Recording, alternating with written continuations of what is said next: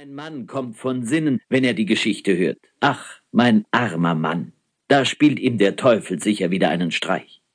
Der Kommandant fragte nach dem Manne, und die Frau sagte ihm, dass sie eben wegen dieses ihres lieben Mannes zu ihm gekommen, ihm einen Brief des Obersten vom Regiment Picardie zu überbringen. Der Oberste setzte die Brille auf, erkannte das Wappen seines Freundes und durchlief das Schreiben. Dann sagte er, Also sind Sie jene Rosalie, eine geborene Demoiselle Lilie aus Leipzig, die den Sergeanten Francoeur geheiratet hat, als er am Kopf verwundet in Leipzig gefangen lag. Erzählen Sie, das ist eine seltene Liebe. Was waren Ihre Eltern? Legten die Ihnen kein Hindernis in den Weg? Und was hat denn Ihr Mann für scherzhafte Grillen als Folge seiner Kopfwunde behalten, die ihn zum Felddienste untauglich machen, obgleich er als der bravste und geschickteste Sergeant als die Seele des Regiments geachtet wurde? Gnädiger Herr, antwortete die Frau mit neuer Betrübnis, meine Liebe trägt die Schuld von all dem Unglück. Ich habe meinen Mann unglücklich gemacht und nicht jene Wunde. Meine Liebe hat den Teufel in ihn gebracht und plagt ihn und verwirrt seine Sinne. Statt mit den Soldaten zu exerzieren, fängt er zuweilen an, ihnen ungeheure, ihm vom Teufel eingegebene Sprünge vorzumachen und verlangt, dass sie ihm diese nachmachen.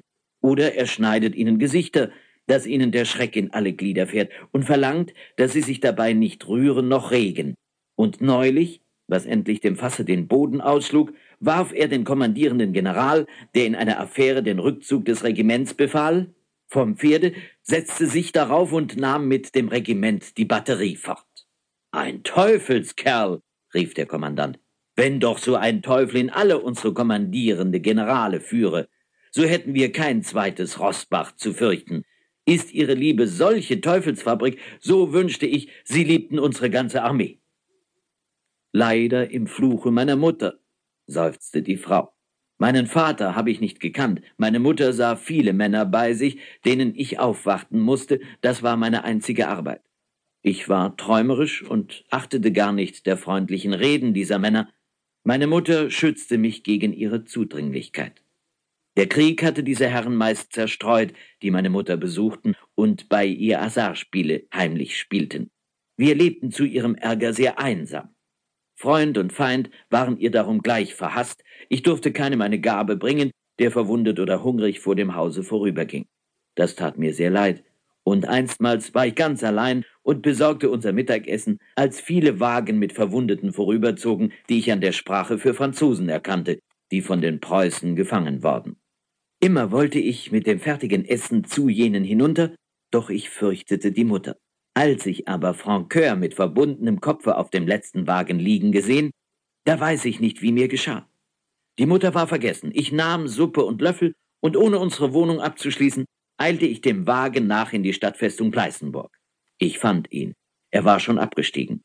Dreist redete ich die Aufseher an und wusste dem Verwundeten gleich das beste Strohlager zu erflehen und als er darauf gelegt, welche Seligkeit dem Notleidenden die warme Suppe zu reichen.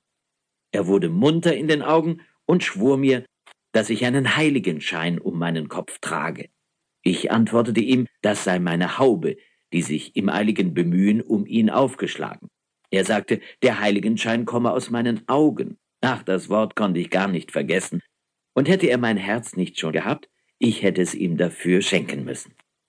Ein wahres, ein schönes Wort, sagte der Kommandant, und Rosalie fuhr fort. Das war die schönste Stunde meines Lebens. Ich sah ihn immer eifriger an, weil er behauptete, dass es ihm wohltue, und als er mir endlich einen kleinen Ring an den Finger steckte, fühlte ich mich so reich, wie ich noch niemals gewesen. In diese glückliche Stille trat meine Mutter, scheltend und fluchend ein.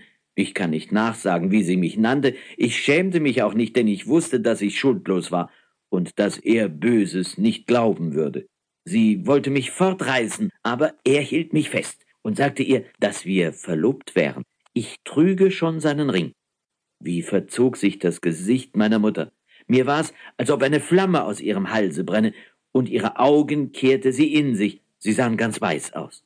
Sie verfluchte mich und übergab mich mit feierlicher Rede dem Teufel und wie so ein heller Schein durch meine Augen am Morgen gelaufen, als ich Francoeur gesehen, so war mir jetzt, als ob eine schwarze Fledermaus ihre durchsichtigen Flügeldecken über meine Augen legte.